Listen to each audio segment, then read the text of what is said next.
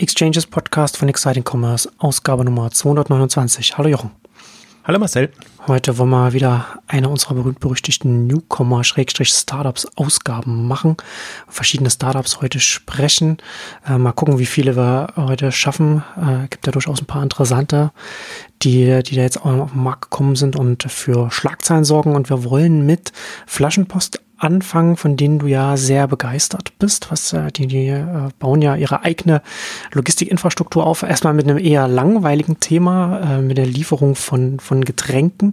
Aber äh, wenn wir da über, über Flaschenpost, werden wir jetzt gleich ein bisschen über Flaschenpost reden, was sie machen und dann auch ein bisschen, glaube ich, auch, darauf kommen, was das dann auch bedeuten kann, äh, mittelfristig, wenn man, wenn, wenn so eine Infrastruktur einmal da ist, was sie dann machen können, was wir ja hier im Podcast ja auch schon oft geredet haben. Und ich musste äh, bei Flaschenpost auch gleich wieder gleich daran denken, wir haben ja schon oft darüber geredet, was jetzt jetzt, was wenn, wenn Möbel-Online-Händler da, ne, es ist sperrig, groß etwas selbst aufbauen müssen, weil sie nicht auf die Logistiker setzen können, äh, dann hat man es und dann kann man es nutzen. Und genau das gleiche ist jetzt hier auch bei den Getränken, ne, diese schweren Sachen, die da, die, die irgendwo hingetragen werden muss, müssen. Das ist ja auch wieder eine Kategorie, die, sagen wir mal, eine Herausforderung ist, um, um das zu liefern, äh, da dann Logistik drum aufzubauen. Wenn man die Herausforderungen dann meistert, dann ist ja alles andere in Anführungszeichen einfacher, was man dann da noch mit dieser Infrastruktur machen kann. Und das ist ja so ein bisschen so auch das Interessante bei Flaschenpost und anderen. Zeigt aber genau auch schon, was sie sich für eine Herausforderung vorgenommen haben oder für eine Aufgabe vorgenommen haben. Also muss ich, Flaschenpost geht es mir so ein bisschen, oder ist mir so ein bisschen gegangen wie bei, bei Picknick. Die habe ich irgendwie ja beide unter, unterschätzt oder das liest man und hm. äh, witzigerweise, wir haben das im, im, letzten Jahr schon auf der K5, ähm, Cherry Ventures ist da drin, also so kurz erwähnt, aber Flaschenpost war für mich eigentlich so das, das unwichtigste Thema, weil ich mir dachte, wirklich Getränkemarkt und hm, also mit was muss man jetzt noch kommen? Ähm, also wirklich ein, ein, eines der für mich unattraktivsten Themen, was dann schon so eine Hürde darstellt, dass man sich überhaupt damit befasst. Hm. Und hellhörig bin ich zumindest dann geworden, als ich die Finanzierungsrunde gehört habe mit, mit 50 Millionen ja. Euro. Ja. Dann denkt man sich, hui, wieso das? Oder ähm, und das sind ja jetzt durchaus Bestsellergruppe und und Vorwerk ähm, eingestiegen ähm, die, die sich ja überlegen, warum man sowas macht. Und dann wird man stutzig und dann befasst man sich mit dem Thema und dann entdeckt man erstmal, weil fast alle, ähm, die bisher kamen in dem Bereich, waren ja so ein bisschen, wir wollen das, was schon da ist, an Getränkediensten ähm, vernetzen, online bringen, digitalisieren und das ist halt wirklich so zum das GAN-Thema für mich, wo ich mir denke, ja, die nächste Branche, die das versucht und in Anführungszeichen scheitert, weil es sich halt hinten und vorne nicht rechnet. Ähm, also bei, bei, bei Restaurantdiensten, Essenslieferdiensten geht's, weil die Marge ja entsprechend hoch ist oder weil mhm. das, was die, die Dienste in, in den, den Restaurants abknöpfen, ausreichend ist.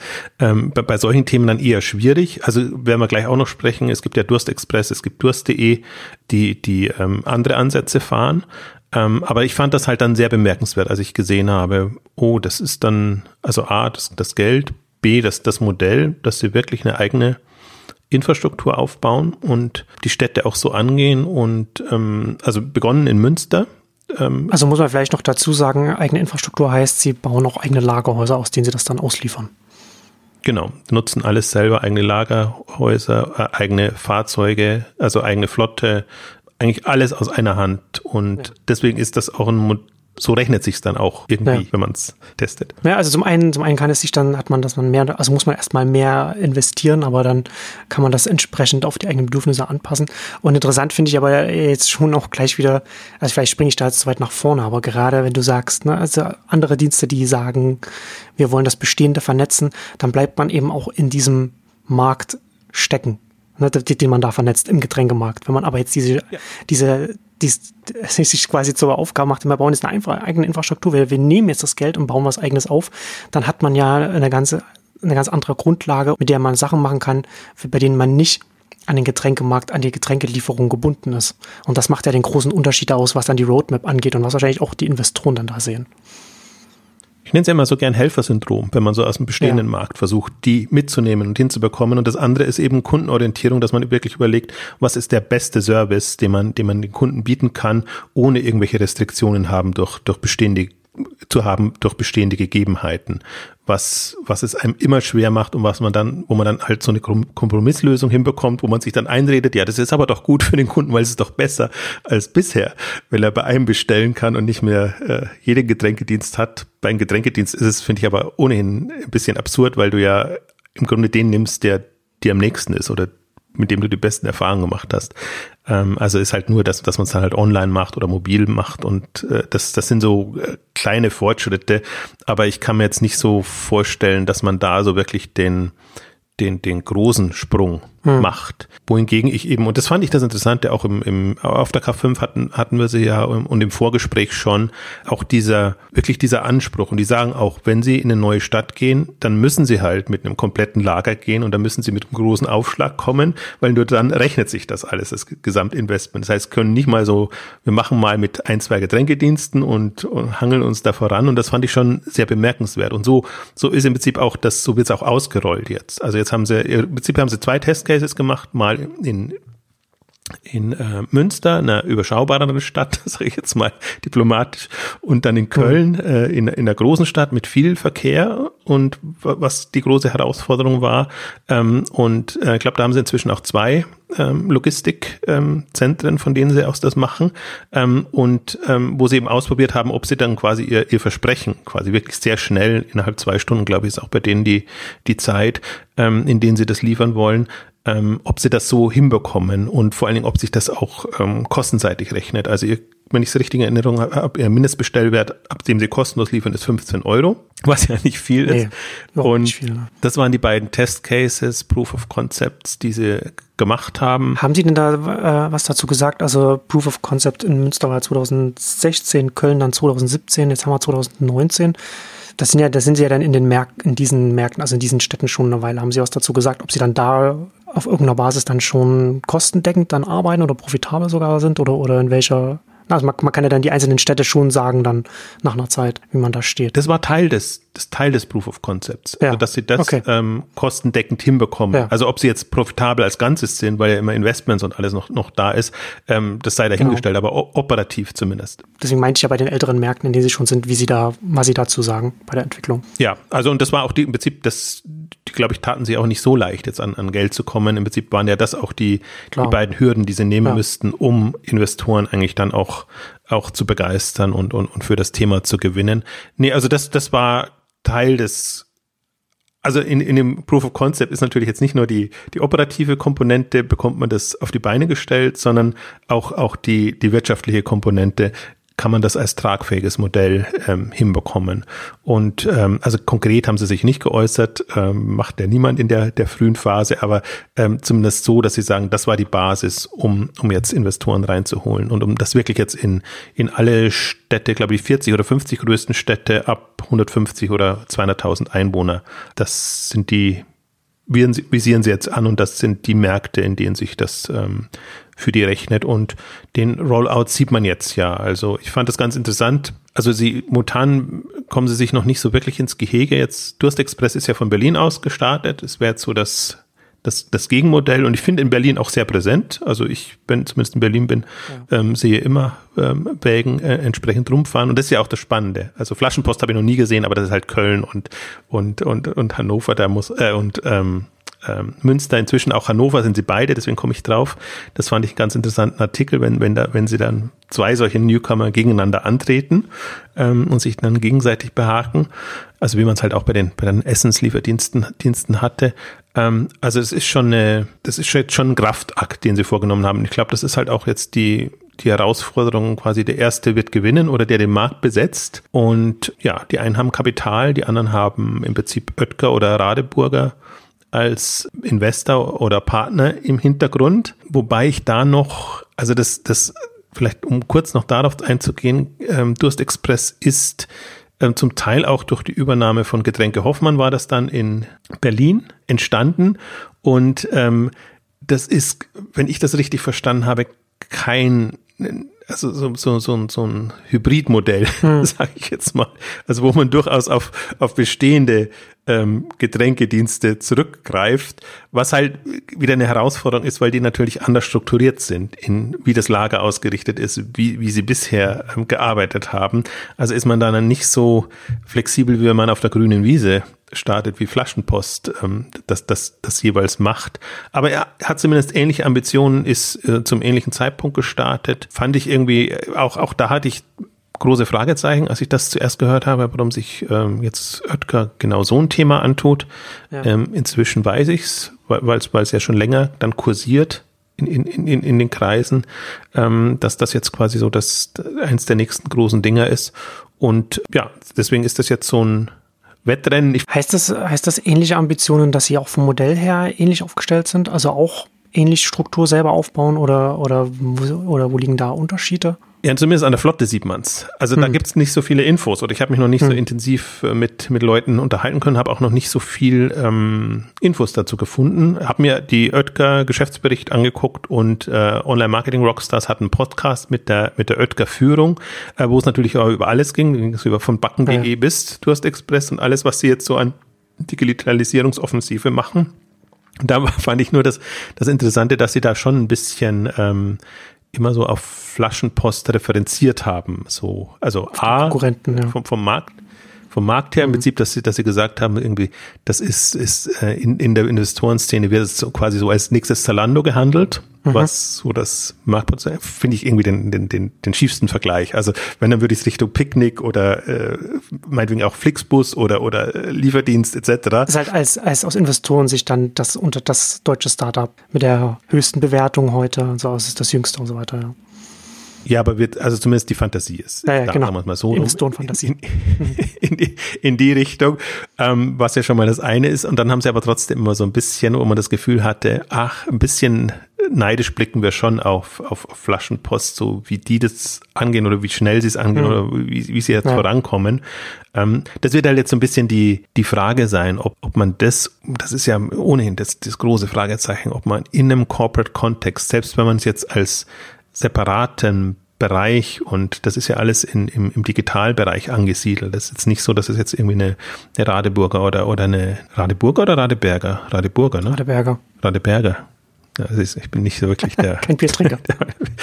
nee, Radeberger. also hiermit korrigiert. Also ist unabhängig einerseits, was ein großer Vorteil ist, ja. aber trotzdem.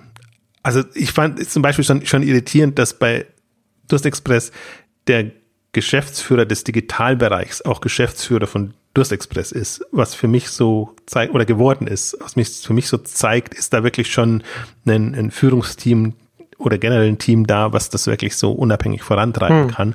Also das sind für mich alles so Fragen, aber Fragezeichen. Aber da habe ich zu wenig Infos und da gibt es zu wenig.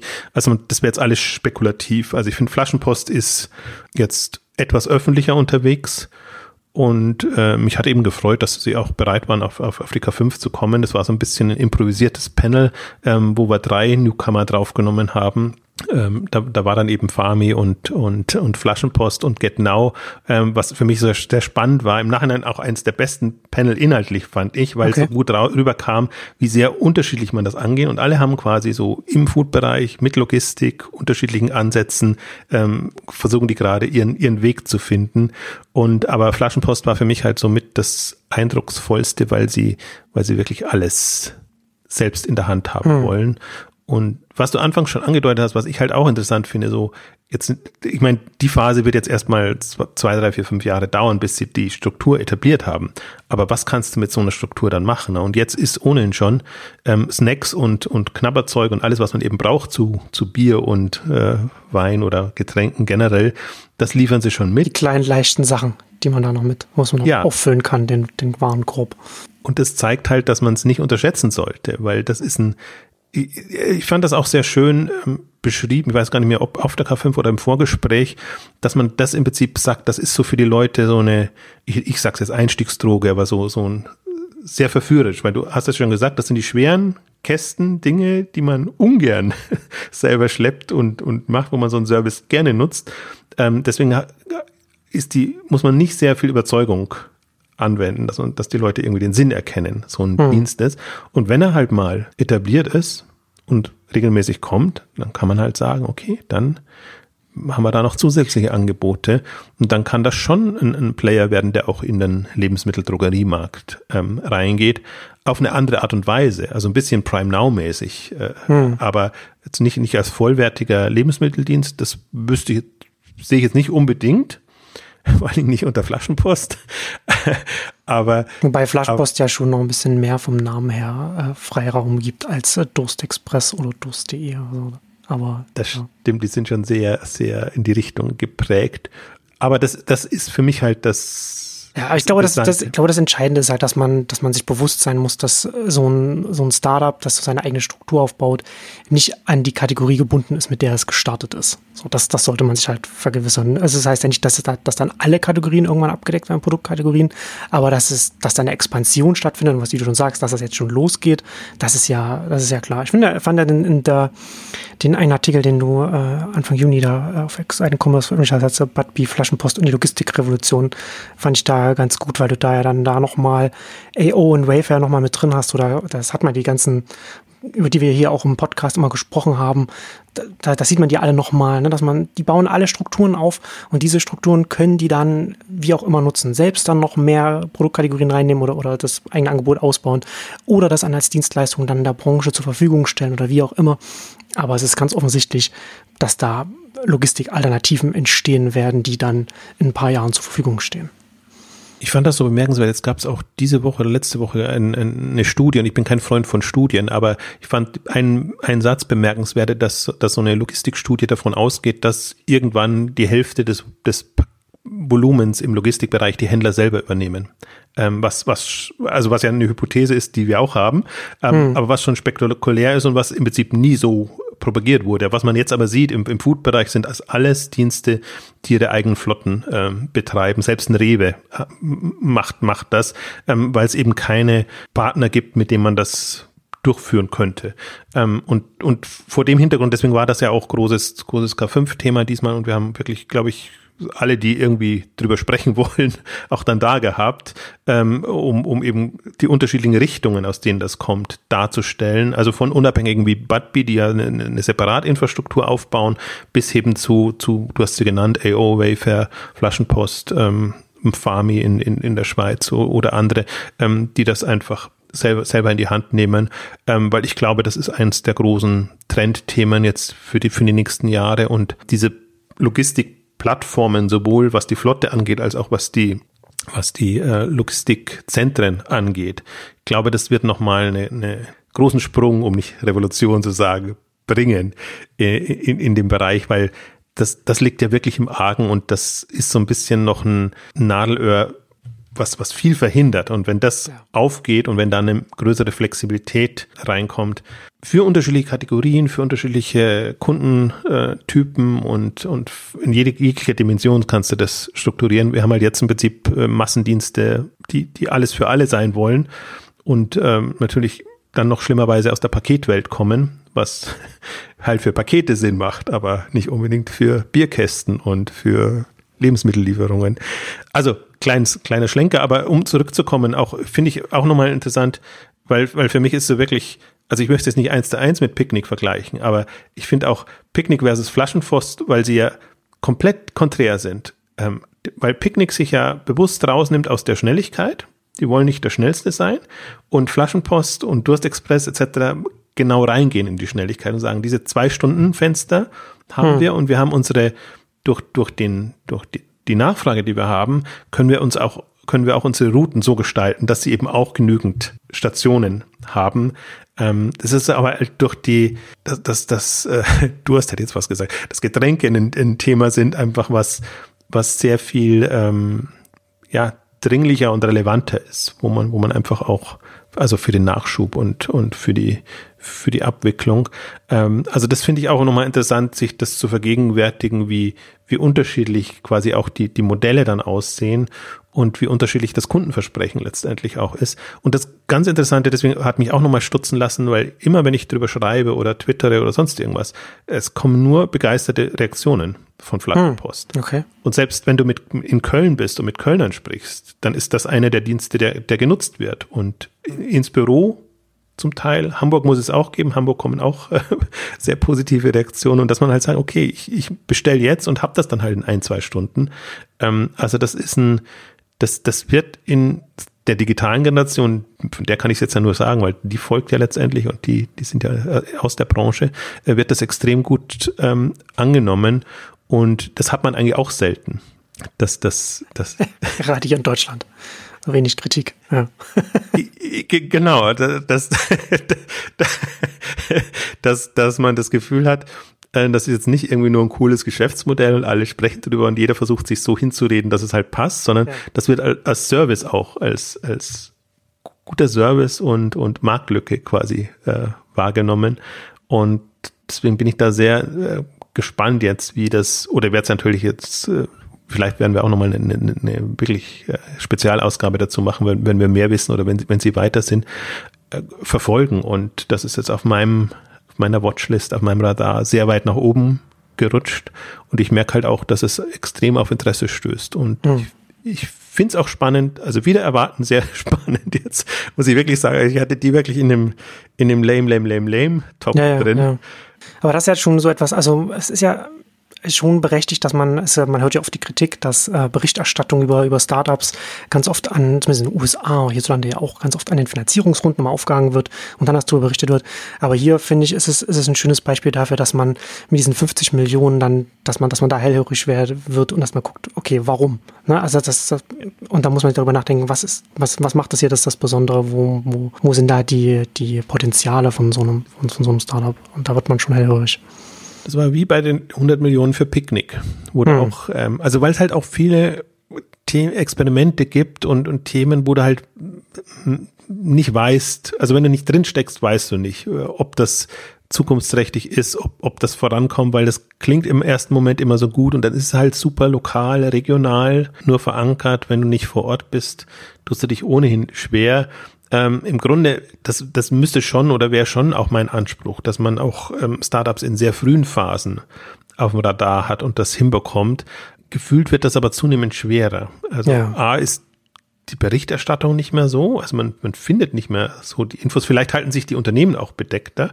Also es ist ein bisschen, ist es ja immer bitter, wenn du als Publikation dann, also wenn die Investoren es früher wissen, als, als ja. eigentlich Fachdienste, also im Startup-Bereich, für unseren Bereich jetzt auch im, im E-Commerce, ähm, die ja eigentlich da auch am, am Puls sein sollten und sagen, okay, spannende, wirklich spannende, neuartige Dinge wollen wir eigentlich schon früh drin haben. Natürlich ist es so ein bisschen, man macht sich dann vergleichsweise einfach, wenn man erst nach der Finanzierungsrunde dann äh, drauf anspringt. Da setzt man dann auf den, auf den Kapitalgeber als Filter. Das ist ja dann auch ein bisschen schade. Ne? Da, da entsprechend können dann auch Sachen dann durchrutschen. Ja, aber das liegt so ein bisschen an der, ich finde auch an der Struktur der, der Fachdienste. Es gibt jetzt kaum mehr welche, die wirklich ähm, auf, auf Innovationen achten. Also ich hoffe ja, dass wir das im, also Logistik und, und Mobile sind für mich die beiden Themen, wo ich eigentlich jetzt also mich zumindest an die eigene Nasen fasse und sage, da, das müssten eigentlich die Felder, Felder sein, wo man wirklich guckt, ähm, was ist da das in der hm. nächste große Ding ja. oder meinetwegen auch auf Dinge hinweist, die jetzt noch nicht so, also die, die noch halb gar sind, sagen wir mal so, ähm, aber die zumindest Kandidaten wären. Wenn nicht vom, das ist, ist ja die Herausforderung dann immer, du, du, glaubst ja dann eher an die Idee und kannst nicht entscheiden, ob das Team das jetzt äh, tatsächlich reißt.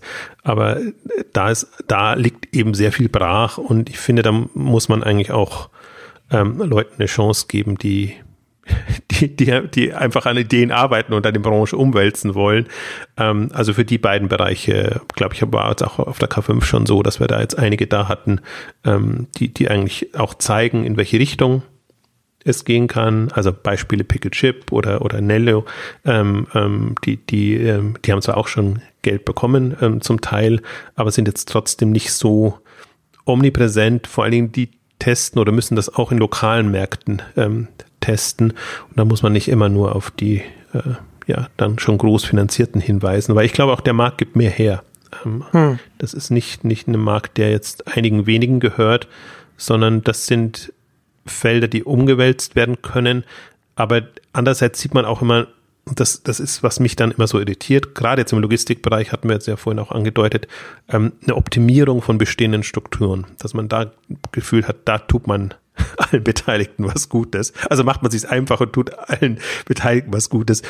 Und das glaube ich eben nicht. Und das ist für mich auch so, dass das Raster, dass ich sage, wenn, dann möchte ich eigentlich etwas sehen, was, was wirklich die, die nächste Stufe ist und, und die Branche, die Gesamtbranche, und das ist jetzt Logistik, äh, Handel, Mobile, wirklich einen, einen Schritt weiterbringt. Ähm, alles andere, das ist auch, finde ich, was man in den letzten 10, 20 Jahren sehen konnte. Das ist, also bringt halt nichts. Also was bringen Optimierungslösungen für den stationären Handel, wenn du sehen kannst, das ist verlorene Liebesmühe. Die, die Leute dann trotzdem nicht hingehen. Ja, genau. Also da kannst du noch so schön äh, im, im Laden optimieren. Und was gibt's für Unmengen an Startups, die, die sich das antun? Was, wir haben die, am Marktplatzthema Helfers, Stichwort Helfersyndrom haben wir sehr äh, durchdekliniert. Was gibt's für absurde Marktplätze, die auch äh, die Vergangenheit versuchen, im Prinzip in die neue ja. Zeit zu bringen, ohne ohne auch wirklich einen Ansatz zu haben, dass man sagt, okay, das ist jetzt ein anderes Kundenversprechen oder das ist irgendwie ein anderer, anderer Ansatz. Also darum geht's meiner Meinung nach nicht und das vermisse ich im, Innovationsbereich. Es gibt viel über, wird über Startups berichtet und Investoren neigen ja auch dazu, tendenziell dann solche Startups zu unterstützen, weil sie das Gefühl haben, das ist ein ist eine sicherere Wette. Ist es auch aus der Richtung betrachtet. Im Grunde ist es aber nicht, weil wenn du auf eine Vergangenheit wettest, äh, die, die so nicht mehr äh, haltbar ist, auch schwierig. Also deswegen auch der Hinweis, vielleicht ist ja das auch äh, eine Möglichkeit.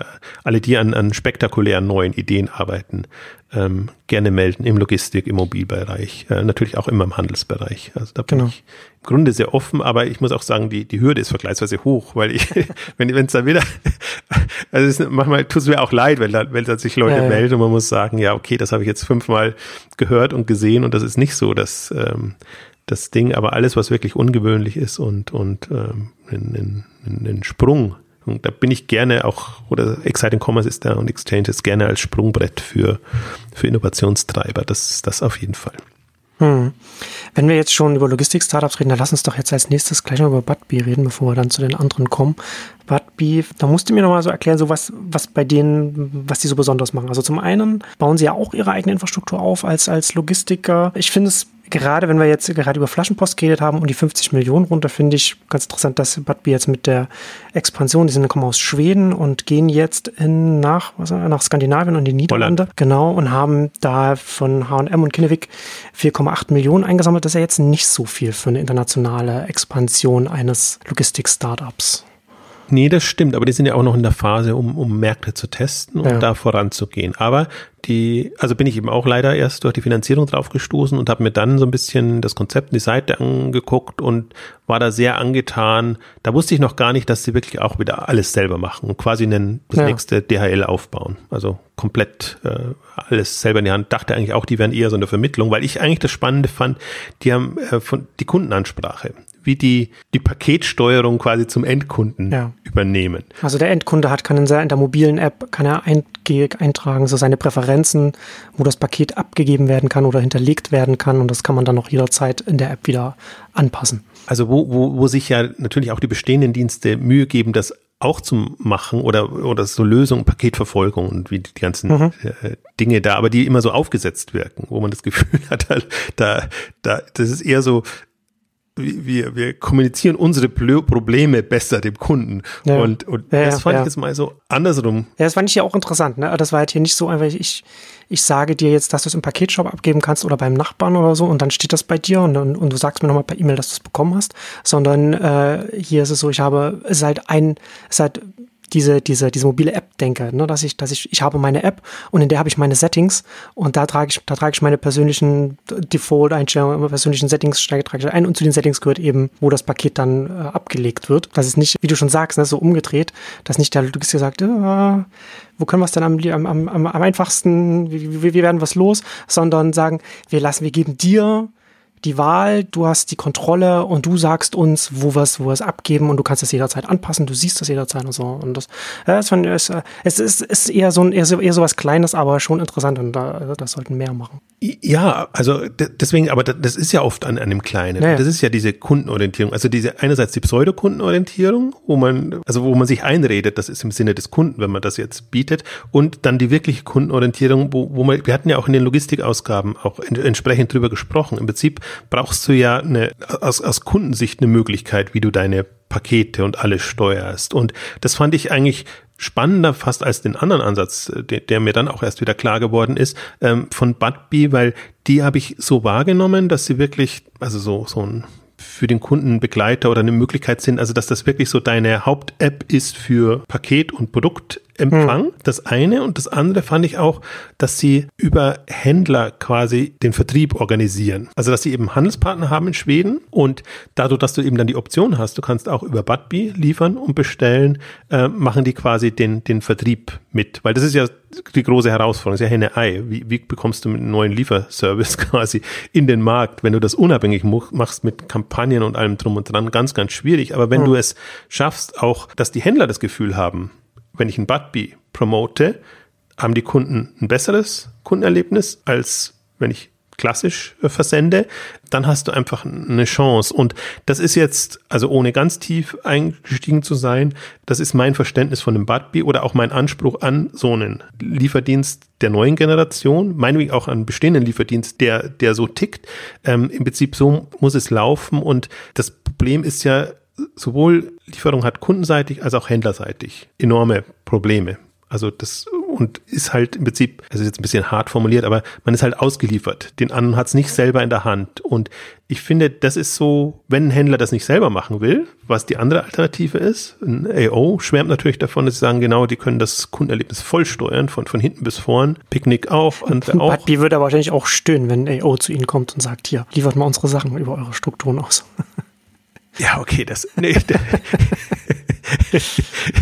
das, das, äh, nee, das, das ist schon für Händler, die das nicht machen, ja. äh, quasi gedacht. Aber halt, also das ist ja auch nicht, das ist ja eher aus der Not, dass der Händler sich Gedanken machen soll, wie, genau. wie mache ich das selber. Im Prinzip ist es nicht ja. die Aufgabe des Händlers. Aber die, die Aufgabe des Händlers oder die große Frage, die er sich schon stellen muss, wie ist das, wie ist der Kundenkontakt beim Empfang des Produkts und des mhm. Paketes? Und da, mu da mu muss es halt Sprünge geben. Da, da ist also, da, also nicht, das, ich möchte gar nicht sagen, das Ende der Fahnenstange noch nicht erreicht, sondern da sind wir noch ganz unten auf der Fahnenstange. Ähm, also da ist eigentlich, das ist ganz schlimm, weil du, du hast es ja beschrieben. Also ich meine, mein Paket loswerden und dann, dann landet es irgendwo und, und der Kunde äh, sucht es dann oder oder oder guckt entweder dann zum zum Paketkasten oder nee heißt nicht Paketkasten, wie heißt Packstation ähm, oder zum zum zur Post oder wo auch immer. Das Beste ist, wenn ich wenn wenn es wenn es bei der lokalen Postfiliale landet und man dann dann da dann in der Schlange steht für eine halbe Stunde. Dann stehst, genau. Alle, alles Schlangenthemen. Das, das kann, das kann, das kann es nicht sein. Und das ist für, da ist für mich Budbee so ein Beispiel. Das gibt es in Deutschland noch nicht, aber hm. fand ich jetzt von, da gibt es ja auch viele, die jetzt solche ähm, alternativen Ansätze also manchmal auch sehr virtuell, nur wirklich als App. Mhm. Deswegen hatte ich es auch am Anfang so in der Kategorie, dass die wirklich auch nur quasi die, den Kundenzugang am, auf der letzten Meile ändern und der Rest äh, in die Hand nehmen und den Rest quasi vermitteln. Gibt es viele und mehr oder weniger gute, aber den, den Ansatz fand ich jetzt zumindest bemerkenswert. Dann natürlich auch die Investoren, die dann drin sind. Und da ist ja quasi jetzt die führenden Schweden unterstützen das. Ähm, ähm, Speaker auch auf der K5 ähm, hat auch gesagt, das sind ehemalige Klarna-Leute zum Teil, ähm, die das mhm, machen, okay. weil sie sich auch als auch auf der K5 so präsentiert haben als eine Mischung aus Logistik und Technologie. Sind mhm. ihre beiden Themen. Logtech als als als, als Thema und ähm, also wirklich, es sind halt Onliner, digitale Leute, die das machen, obwohl das jetzt ein sehr physisches Thema ist und das dann mit mit eigener Flotte, mit anderen Partnern. Ich habe auch finde auch, die haben sehr schöne Cases, weil die haben dann zum Teil auch, glaube ich, es war ein Sporthändler mit mit dem dann eben einen Case gemacht, der das hauptsächlich nutzt und der natürlich dann das Kundenerlebnis schon mal vollumfänglich äh, den, den, den Kunden bringen kann. Also ich finde die, also ich finde sehr positive Zeichen, wie die das ähm, im, im Markt etabliert haben. Ich finde die, die Partnerschaften, die sie eingegangen sind, eindrucksvoll. Und ich finde jetzt den Rollout, also den Anspruch finde ich auch eindrucksvoll, weil sie halt sagen, also nicht explizit, aber implizit sagen, das nächste DHL oder das nächste Post Nord oder wie auch immer die hm. in den Regionen heißen. Und jetzt, ähm, aber man sieht halt, Schweden ist jetzt also das sagen sie von sich, äh, sind mit der führende Dienst jetzt in Schweden kann ich nicht so wirklich einschätzen. Muss ich jetzt mal so hinnehmen, aber jetzt Holland quasi als anderer kleinerer Markt, den man angeht und der auch noch ein bisschen anders strukturiert ist. Und dann muss man mal abwarten, ob das, äh, ob da ein europäischer Rollout erfolgen kann, ob sie irgendwie übernommen worden werden, äh, eine Partnerschaft eingehen. Das hat so viele positive Momente drinnen, dass ich mir sage, dass dies, sowas sollte man auf jeden Fall im Auge behalten. Also das ist halt auch ein anderer Weg, den ich für jetzt machbar halte. Also auch e-, extrem eine extreme Herausforderung, muss man schon dazu sagen. Aber jenseits des, dass der Händler quasi selber in den in die Zustellung einsteigt, denke ich mir, im Grunde müssten auch innovative Player kommen, die diese Zustellung also zeitgemäß hm. in die Hand nehmen. Ja, vor allem für, für kleinere und mittelgroße Online-Händler, die eben das nicht selbst aufbauen können, aber trotzdem schauen müssen, wie sie die ganze, ganze Kunden-Experience verbessern können. Also ist so etwas naheliegend. Ne? Also gerade wenn man vor dem Hintergrund, wenn man sich so, so einen Amazon-Marktplatz an, anschaut, der mit der Logistik, der die Logistik aufbaut und dann da dann auch irgendwann mal ein besseres er Erlebnis bieten wird als jetzt ein DHL oder, oder ein Hermes. Da, da, da braucht man als, als ein anderer Händler, der nicht auf diesem Marktplatz ist, einfach auch Alternativen, die vielleicht das, das da mithalten können von der Bequemlichkeit. Und jetzt kommen wir äh, zu einem etwas anderen Startup-Thema. Äh, jetzt kommen wir, reden wir über Windeln und zwar über Lilidoo, von denen du ja auch sehr schwärmst und sehr begeistert bist. Ähm, wie sagen Sie, hautfreundliche Windeln verkaufen Sie? Also, also ein, kommen erstmal eher von der Marke her als Hersteller Windeln und äh, haben Sie jetzt, haben Sie nur eigen, die, die Eigenmarken oder, oder sind Sie jetzt schon als Händler ja. aktiv? Also erstmal nur mit Eigenmarken? Nee, die, die wollen auch gar nicht wollen, als Händler wollen, aktiv okay. Also es soll wirklich eine, mhm. eine, eine, eine Brand werden, Windeln im Abo erstmal im, im Premium-Bereich, ähm, aber durchaus mit anderen Kategorien noch. Aber dann auch, also jetzt halt erstmal Hautpflege, Babypflege in, in, in dem Bereich und ähm, also sie versuchen jetzt schon das Produktsortiment zu erweitern und, und äh, in andere Märkte und Themen reinzugehen, damit sich das halt auch rechnet und dann die Warenkörbe größer werden. Aber im Prinzip haben sie mit dem, sind sie mit dem Windeln-Thema gestartet und ähm, man muss ein bisschen an, ähm, also Vorbild, denke ich mal, ist ähm, Honest als äh, von Jessica Alba immer als prominente Führungsfigur dabei ähm, in USA, die im Prinzip die Kategorie besetzt haben. Und möchte jetzt nicht sagen, dass es eine, eine, eine direkte Adaption ist, ähm, aber es ist schon in gewisser Weise eine, eine Adaption. Und äh, sie versuchen das halt jetzt, sie haben sich auch auf der NOAA präsentiert, jetzt als quasi europäischer Player in, in dem Bereich zu positionieren und ähm, das Interessante, also ob ich begeistert bin, weiß ich, ich, ich kenne noch zu wenig, aber ich, alle anderen sind begeistert. Also das, hm. das war eigentlich, äh, alle sind, also A haben sie die ganze Berliner, nicht nur die Berliner Angels-Szene, äh, also ehemalige Gründer etc.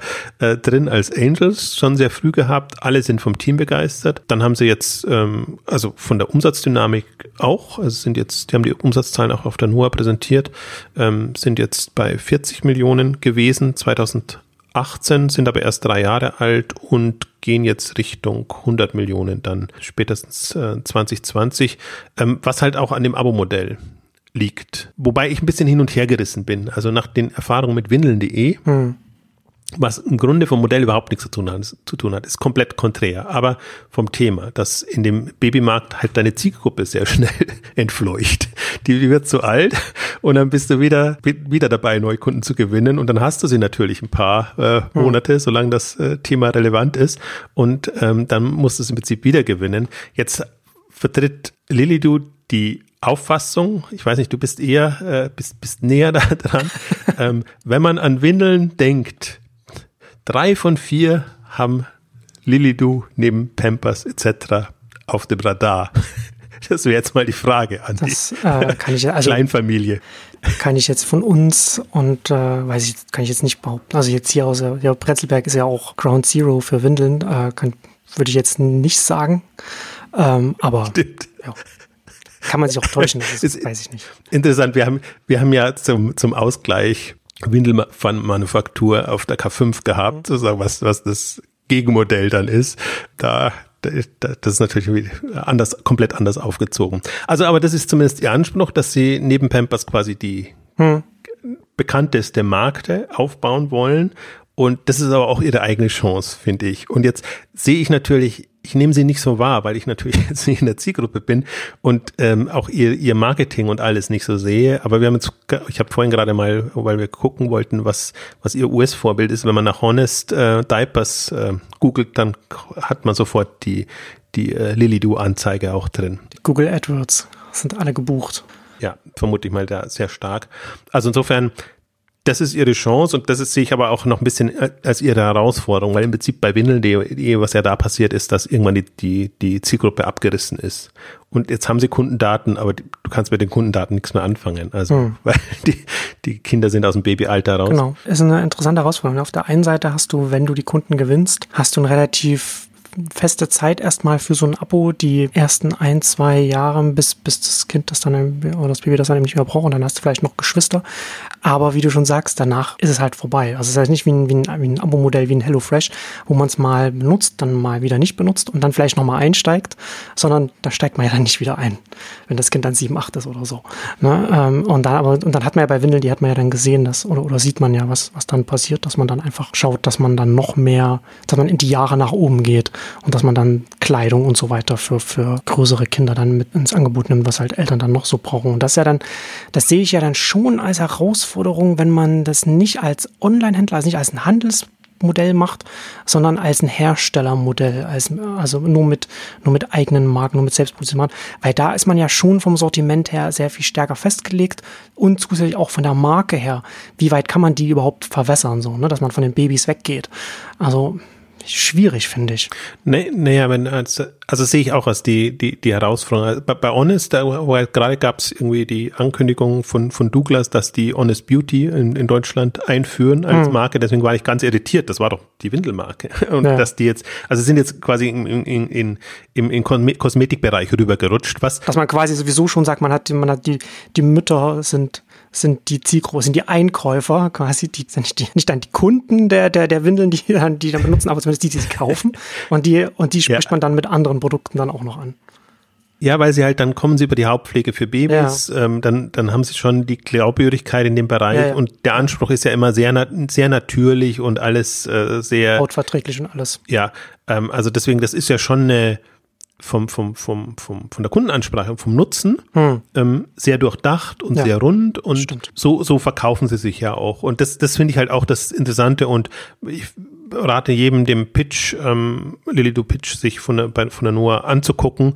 Der ist jetzt nicht spektakulär im Pitch-Sinne, aber es, der ist sehr rund und unterstreicht sehr genau den, den Anspruch und, und die Herangehensweise und, und auch nämlich von der, von der Vermarktung, von der Präsentation, wie sie das Thema angehen. Und ähm, auch fand ich sehr interessant, weil sie, weil sie bestimmte Dinge kommunizieren, jetzt eben das, das Gesunde und, mhm. und alles und den Anspruch, andere Dinge aber zum Beispiel nicht äh, kommunizieren, dass sie, weiß nicht, wie, wie das Wort war, ich glaube modisch oder dass sie halt schon äh, in Anführungszeichen cool sein wollen, ist eher so nachrangig, aber das ist quasi so ein, so ein Eindruck, den sie mitvermitteln wollen, ohne dass sie explizit ähm, darauf rumreiten. Und deswegen haben sich also das hat auf mich einen sehr, sehr runden Eindruck gemacht, was, was die ganze Markenführung und, und alles angeht. Und ich glaube, das ist auch das, was, was natürlich dann Investoren und andere ähm, beeindruckt oder glaube ich, was ohnehin bei diesem Thema wichtig ist. Auch wenn ich mir so die, die US-Investorinnen sind ja da meistens, die, die solche Themen ähm, pushen, angucke, dann sind die genau darauf legen die Wert, dass das irgendwie rund ist, dass das im Sinne der, der Kundinnen ist und, und dass das quasi über dem Anspruch ist, was die bisherigen Massenmarkthersteller ähm, bieten konnten. Und das ist ja schon genau die Chance. Und deswegen, da hat auch dann die direkte Kundenansprache schon wieder einen Vorteil, weil du die Kommunikation direkt übernehmen kannst. Ja, du kannst das rausstreichen, du kannst auch virale Effekte entfallen, also die Kunden werben Kunden ähm, hm. etc. Also momentan die Aussage war, 100.000 Kunden, Abonnenten haben sie aktuell, was ja auch mal so das Faszinierende ist bei solchen Themen, dass du mit vergleichsweise wenigen Abonnenten ja schon gute Umsätze machst, wenn, wenn du es ja. einfach, weiß gar nicht. Die Dinger verbraucht, brauchen sich halt schnell. Da, da kommt man halt durchaus vom Umsatz her im Monat, das ist halt für so ein Abo-Modell schon ganz gut. Ja. ja. also deswegen, das hat man bei, bei HelloFresh und bei anderen gesehen. Ähm, und die, die Abbruchraten sind jetzt da zum Beispiel auch nicht so hm so gefährlich, weil wenn du zufrieden bist, machst du halt den Zyklus Kinderwindeln etc. Äh, einmal durch. Kann ich mir schon ganz gut vorstellen. Ähm, also deswegen innerhalb des Zyklus würde ich jetzt da nicht so mir, Sorgen machen, wenn man einmal die gewonnen hat und also sind halt schon Premium, hochpreisig, was wieder margenseitig auch äh, Vorteile hat. Deswegen, das ist schon sehr rund und damit halt auch sehr attraktiv, um wirklich einen relevanten Player aufzubauen. Und ich meine, das ist ja gerade so die, das ist ja gerade die Herausforderung, vor die Procter Gamble und die ganzen großen äh, Konsumgüterhersteller, äh, nee, sagt man Konsumgüter? Nee. Äh, also diese Hersteller in dem FMCG-Bereich ähm, stehen ähm, in fast allen Kategorien. Man hat es im, im Rasierbereich gesehen, wo, wo, hm. wo Gillette und Co. ja wirklich gestutzt haben, als dann Dollar Shave Club und, und Harris und wie sie alle hießen, kamen mit anderen Produkten und eigentlich auch eine Art und Weise von Vertrieb, mit der man nicht mithalten konnte. Ähnlich jetzt da. Klar, du könntest äh, Pampers-Abos machen, aber damit werden die Margen auch nicht besser oder die, die, das rechnet sich insgesamt auch nicht besser, als wenn du es klassisch ähm, vertreibst. Also mal davon abgesehen, dass du es dann ja selber machen musst und mit genau den Herausforderungen, was du vorhin beschrieben hast.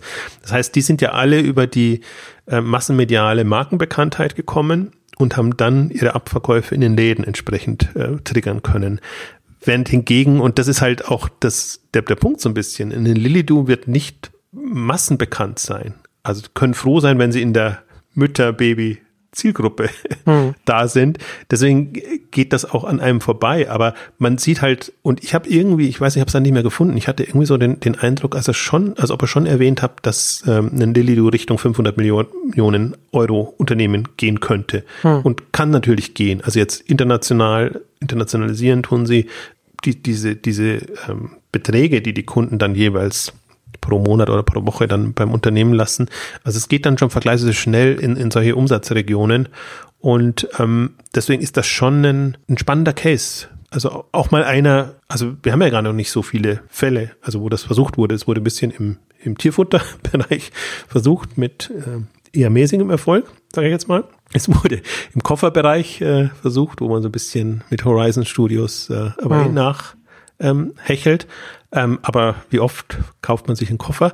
Dann witzigerweise HelloFresh sieht man immer nicht. HelloFresh Marley Spoon hat man in der letzten Ausgabe angedeutet. Sieht man immer nicht in der Kategorie, sind aber eigentlich in der Kategorie, weil, weil es ja schon Private Labels letztendlich sind, die man da vermarktet.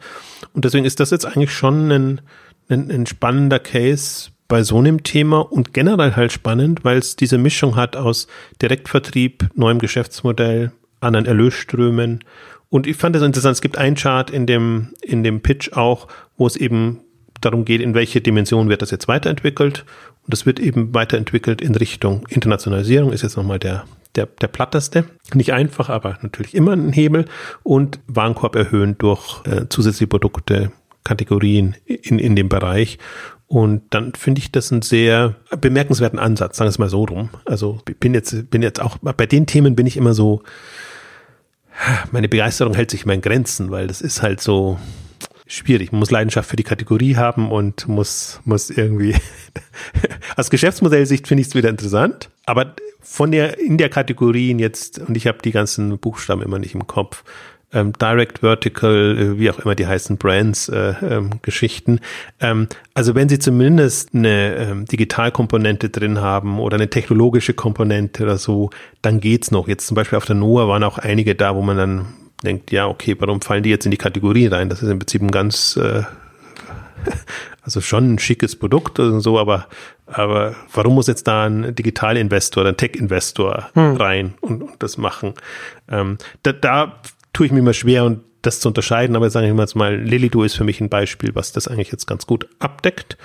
Und ähm, die sind ja jetzt lange unterm Radar gewesen, da konnte man irgendwie nur spekulieren und irgendwie das, was man so gehört hat oder mitbekommen hat, ein, ein, ein bisschen wahrnehmen. Und das finde ich halt das Interessante, dass sie jetzt ein bisschen auftauchen über den Radar und dann entsprechend auch ähm, trackbar sind. Witzigerweise, ich dachte schon, jetzt hat man Budbee eingeschoben, aber im Grunde eine, eine Vorwerk Ventures Ausgabe. Ne? Sowohl Flaschen, bei Flaschenpost als auch bei Lilido ist Vorwerk drin.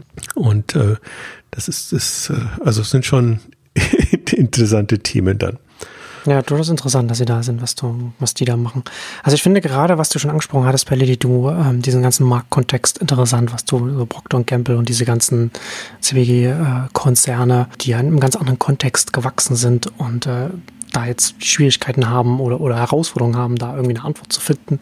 Äh, es sei denn natürlich, sie übernehmen dann einfach immer diese ganzen Startups, die dann so hochkommen, weil sie eben nicht genau das nachmachen können, was die Startups machen, was du schon gesagt hast. Und das ist ja dann interessant, es war jetzt vor, ich glaube, es ist schon zwei, drei Jahre her, als Procter Gamble dann bekannt gegeben haben, dass sie ihr Produktportfolio maßgeblich zurückfahren, was halt auch das damit zu tun hat. Also nicht, dass sie dann vom Umsatz her weniger, sondern dass sie einfach sich auf eine neue Welt einstellen müssen, in der sie nicht hunderte, tausende Marken einfach in die, in die, die, in die Supermärkte und, und die Drogerien reingeben und alles überfluten, die ganzen Regale einfach fluten. Und man als Kunde nur denkt, man hat die Auswahl, aber in Wirklichkeit kauft man alles von das, vom selben, vom selben Konzern. Ähm, sondern dass sie sich jetzt gerade diese Herausforderung gegenüber sehen, dass sie äh, Marken brauchen, die herausstechen online oder wie auch immer. Also bei, beim herausstechend beim, beim Kunden auch ankommen. Und da ist das dann schon so eine Herausforderung, ne? so, so ein Lady und so weiter, die mit diesem ganzen, diesem Ansätzen da eben Marken aufbauen, die herausstechen bei den, bei den Kunden oder zumindest das, das Ziel haben. Und wenn sie das Ziel erreichen, dann kann dann halt ein Procter Gamble mit 50 Alternativen, die vorher im Regal standen, da nicht, nicht mithalten. Und äh, das ist schon, das ist schon sehr interessant, weil, der, weil das ja dieses, das geht ja über den Wechsel vom stationären Handel zum Onlinehandel hinaus. Ne, so ein Procter Gamble ja auch groß geworden in Massenmedien und, und Lilly, du ja auch in einem ganz anderen Kontext. Da kommt ja alles zusammen, alles, was das Internet berührt. Und das ist halt auch im Prinzip der, der Punkt, dass sie natürlich vorher auch schon immer auf, auf Trends aufgesprungen haben und zum Teil Unternehmen übernommen haben, ähm, sei es jetzt im Ökobereich, sei es jetzt im, im bestimmte Kosmetikthemen, die dann hochkommen. Also es ist ja nicht immer alles eigenentwickelt, ähm, sondern aber das passt ja alles noch in die bestehenden Vertriebsstrukturen genau, rein. Genau. Man sagt, das, ja. Da kann denn Procter Gamble mit seiner medialen Macht nochmal den zusätzlichen Kick geben. Das kann man assimilieren. Ja. Und die große Herausforderung ist jetzt, dass, dass, es, dass es auf Geschäftsmodellebene funktioniert und ja. dass man A, erstmal das Bewusstsein haben muss oder das auch wertschätzen muss, ähm, dass, dass sowas relevant ist und dass man jetzt unter Synergieaspekten sich im ersten Moment sehr, sehr schwer tut, ähm, aber tatsächlich eben ja, so wie du sagst, es müssen herausragende Produkte sein und es, es muss, also die müssen die Kundenbedürfnisse anderweitig abdecken und die haben ja ohnehin die Herausforderung. Das finde ich auch sehr interessant, wenn man sieht, wie die jetzt sich einerseits von der Massenmedien, also ganze Fernsehsender, Radio etc. lebt ja davon, von, von diesen Anbietern. Wenn die sich da zurückziehen, jetzt versuchen online zu machen, aber online halt in Richtung Social Media machen müssen, hm. was nicht mehr so massenmedial. Ich nehme viel Geld in die Hand, hab da meinen Spot oder eine Kampagne und dann geht's voran, sondern was halt sehr viel ausgefeilter im Grunde funktionieren muss. Ähm, und das ist eine doppelte Herausforderung, die die haben. Und deswegen die, das andere, was ja da auch noch mitspielt, was ich, was ich auch äh, durchaus erwarte, dass neue Konzerne in dem Bereich entstehen, die es schaffen, quasi diese Lily Doos, äh, Dollar Shave Club und, und wie sie alle heißen, Birchbox oder keine Ahnung, ähm, die zusammenfassen, bringen und, und daraus wieder eine neue, hm. neue Welt ähm, entstehen lassen. Ich glaube, da sind wir noch nicht so weit. Auch, auch Beyond Meat und, und solche Sachen würde ich da durchaus mit, mit reinnehmen, die jetzt, also zwar für mich eines der absurdesten Themen, aber ähm, also in, auf, auf allen Ebenen passiert in diesem Segment Food, Drogerie, Beauty unheimlich viel. Glossier haben wir, haben wir schon lange nicht mehr gemacht. Gab es auch schon lange keine, keine Info mehr, weiß gar nicht, was wie die sich entwickelt haben im, im Beauty-Bereich. Ähm, also die halt wirklich komplett andere Themen spielen, ähm, sich anders positionieren und ähm, das können halt diese Anbieter extrem gut testen und diese Kompetenz können sie dann auch ausbauen und übertragen. Und ich überlege gerade, fällt mir nicht mehr ein, wer das gemacht hat. Es war sogar Harris, aber Harris ist jetzt auch aufgekauft worden, ähm, die quasi das, was sie in dem in der Kategorie jetzt Rasier Klingen, Rasierer gemacht haben, dann auch versucht haben, auf andere ähm, Kategorien zu übertragen, mhm. die jetzt nicht mehr direkt im, in dem Segment sind. Ähm, also das sind halt auch Erfahrungen, Kompetenzen, genau. die man jetzt. Also man, man, man sammelt ja interne Erfahrungen, wie man heutzutage eine Marke erfolgreich aufbaut. Also Marke im Sinne von, im Grunde auch mit, mit Geschäftsmodell. Also deswegen bin ich bei, bei ja, Marke genau. schon so irritiert. Ja, klar. Also, also da hängt ja alles, da hängt ja alles mit dran, dieses, das, das Gesamtkonstrukt. Ja. Also mit, mit Direktvertrieb, mit, mit äh, Kundenbindung, also was man auch, also was wahrscheinlich ja auch eine, ein Procter Gamble, wenn man das jetzt schon mal als Beispiel haben, auch gar nicht angestrebt hat. Also sie wollten ja gar nicht direkten Kundenkontakt, genau. Adressen etc.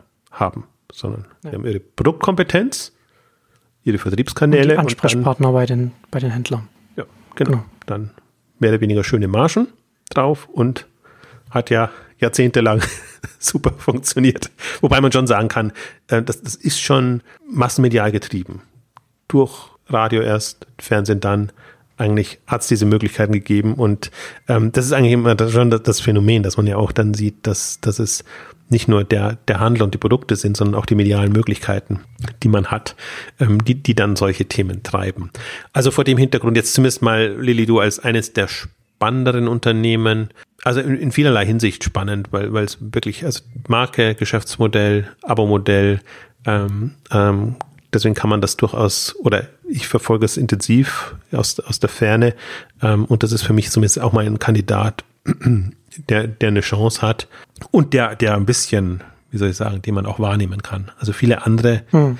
es läuft halt viel unterm Radar. Das ist auch wieder so ein Thema, da machen viele ihr, ihr Ding und man hat es ja zum Teil mitbekommen, ach, wie hießen sie? Äh, Fitvia, glaube ich, hießen sie, ähm, die dann eben im, meistens sind es ja Nahrungsergänzungsmittel und, und so Fitness, äh, hätte ich was gesagt, Aufputschmittel, was es alles gibt, also die halt im, äh, die über Social Media gut äh, vertrieben werden können und die dann auch gut Umsatz machen, äh, ob man schon als Marke wahrnimmt, weiß ich nicht, aber zumindest in der Zielgruppe ist es so äh, relevant. Tees, auch im, im, im Teebereich, also alles im Prinzip günstige Produkte, die man zu einem guten Preis äh, verkaufen kann. Erinnert mich so an meine Teleshopping-Zeit. Also im Prinzip so Mischung aus Wundermittel und ja. äh, allem, allem, was man halt äh, sozusagen, wo die Story äh, verkauft und nicht so sehr jetzt äh, der Produktwert ähm, an sich.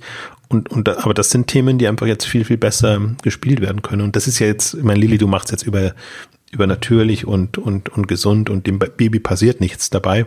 Also das ist ja noch eine,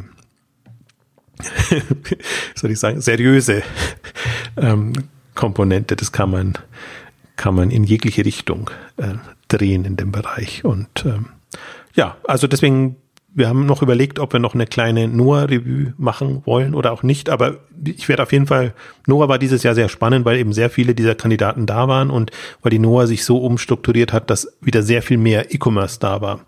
Deswegen sowohl von den Marken, also direkt vertriebenen Marken, als auch von den Handelskonzepten zwei Dutzend, drei Dutzend Pitches, die alle ähm, auf, im, im Noah Videokanal, Videokanal zu ähm, zu sehen sind, wo ich aber noch eine Top 10, wird wahrscheinlich Top 10 plus zwei oder drei zusammenstellen werde mit so den aus meiner Sicht spannendsten ähm, Pitches. Also da müssen wir jetzt heute hier nicht durchgehen, sondern da können wir eventuell drauf verweisen oder ähm, auf jeden Fall im, im Blog wird man das ohnehin finden. Aber das waren jetzt mal die, also Flaschenpost war gar nicht auf der Nummer, aber Lilly, du ähm, Bier auch nicht, waren alle auf der K5.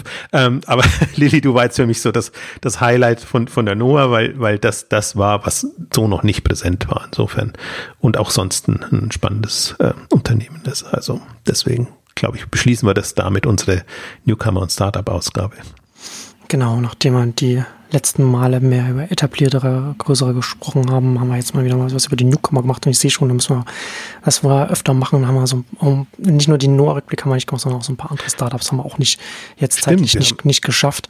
Das wir müssen doch mal teasern, wir, wir hätten noch, noch Möbel als Thema. Genau. Was ja genau. auch, haben wir auch hätte lange auch, nichts mehr ich. Auch, hätte ich auch einiges dazu zu sagen gehabt. In verschiedenen ja, Richtungen. Vielleicht machen wir noch eine, eine, eine Folgeausgabe jetzt. Dann machen wir doch den, noch den, den Noah-Rückblick. Genau. Ähm, gucken wir mal, was sich so ergibt. Genau, und mit diesem Cliffhanger wollen wir unsere heutige äh, Newcomer-Ausgabe beenden. Vielen Dank fürs Zuhören und bis zum nächsten Mal. Tschüss. Tschüss.